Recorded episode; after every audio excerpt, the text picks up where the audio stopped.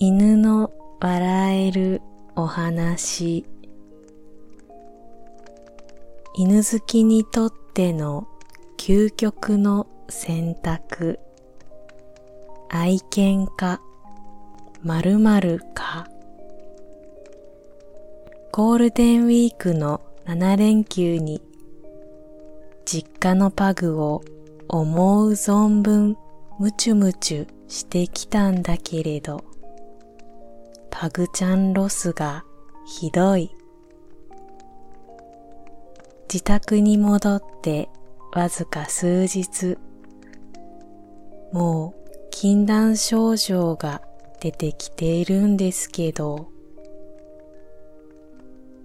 もう大阪勤務なんて嫌だ。会社の同僚は昇進だとか言うけれどパグから離れた生活なんて何にも嬉しくないよ。早く実家に帰って思う存分パグをムチュムチュする生活がしたいよ。本当の幸せってお金でも昇進でもないんだなーってつくづく思う。俺はどうしたらいいんだろう。それに対するパグ好きからの返信投稿。君の本当の幸せはかっこすでにうさんくさいが、胸に手を当てて心を落ち着かせ、目を閉じたら見えてきますよ。色は多分茶色か黒でしょう。何か顔あたりが特にブニュッとしてて、体は手触りがいい感じで、ちょっと臭いところがいい。自分でもわかってるでしょう本当の幸せは大阪にはない。すぐに荷物をまとめてパグのもとに出発。かっこ自己責任でお願いいたします。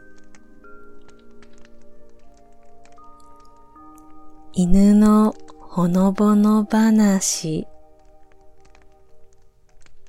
リモートワークを邪魔する愛犬の巧みなテクニックリモートワークになって家で仕事をするようになってから愛犬と一緒にいられるようになった。とっても嬉しいけど仕事中に構ってほしくて愛犬がうろうろする。それから禁止されてるカーペットの隅をかじりながらちらちら見てくる。これをすれば怒って飛び出してくるでしょって目で見ている。でも、これじゃあ仕事が進まないので、長時間噛める犬用の骨をあげる。